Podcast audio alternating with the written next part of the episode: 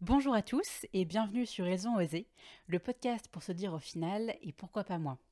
Aujourd'hui, j'ai le plaisir de vous faire découvrir un extrait du prochain épisode à paraître dès demain sur Ils ont osé. Si vous exprimez pas ce que vous souhaitez, alors très simple, si vous ne communiquez pas, euh, l'autre va communiquer pour vous. Voilà. Euh, que dire de plus? C'est-à-dire qu'il va pouvoir projeter sur vous ses désirs, ses envies, ses comportements. Donc en gros, vous allez devenir... Euh, Sa marionnette, quelque part. Oui, un, objet, un très, un très bon objet. Euh, c'est-à-dire que finalement, vous allez être l'objet de l'autre. Voilà. avec toutes les conséquences négatives. Il y, en a qui sont très contents d'être l'objet de l'autre, mais en général, ça dure pas très longtemps. Et on l'est tous à des moments. Hein. C'est-à-dire, tu peux me passer mon café? Oui, il n'y a pas de souci. Mon bras va être le prolongement de ce que tu souhaites. Ça, c'est pas de souci. Ça peut arriver dans, une, dans n'importe quel type de relation. C'est des rôles qui s'inversent. Mais si on reste fixe dans un rôle, surtout un rôle d'objet, on va finir par disparaître, oui. Et ça donne des gens qui sont extrêmement frustrés, qui sont. Bah, après, ça dépend. Euh, ça Alors là, on va rentrer dans les structures de personnalité. Parce que votre structure de personnalité peut amener à certaines pathologies et pas à d'autres. Voilà. Donc, imaginons par exemple que vous vous êtes oublié pendant un très grand nombre d'années. Donc, du coup, que vous allez vers la décompensation, c'est-à-dire. Euh, la phase où vous allez vraiment tomber dans la maladie mentale. Euh, suivant votre profil de personnalité, vous allez être plus susceptible de tomber dans certaines pathologies que dans d'autres. Mais en quoi le fait de s'oublier, ça amène à des maladies mentales? Bah, Je prends un exemple. Vous exprimez jamais ce que vous voulez.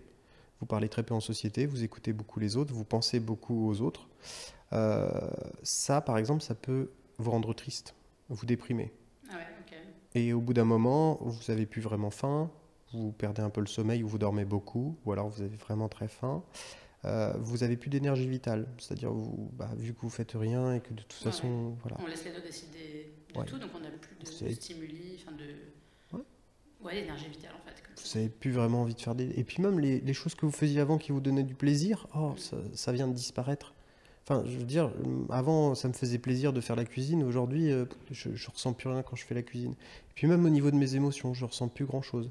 Et puis là, je vais commencer à avoir des idées noires et, et à penser à des choses comme euh, est-ce que c'est pas mieux que je disparaisse ou ce genre de choses. Euh, ça, par exemple, ça peut être euh, voilà, les prémices d'une situation où la personne est en train de verser vers un état dépressif. C'est un des exemples de ce que ça peut amener. Je dis pas que c'est ce que ça amène. Mm.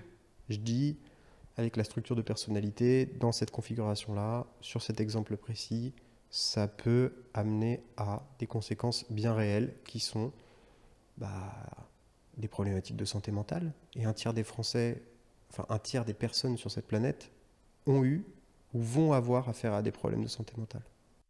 Si cet extrait vous a plu, n'hésitez pas à vous abonner directement sur votre application d'écoute préférée et activer la cloche pour être informé dès que l'épisode sera en ligne. Je vous souhaite une belle écoute et je vous dis à très vite sur Ils sont osés.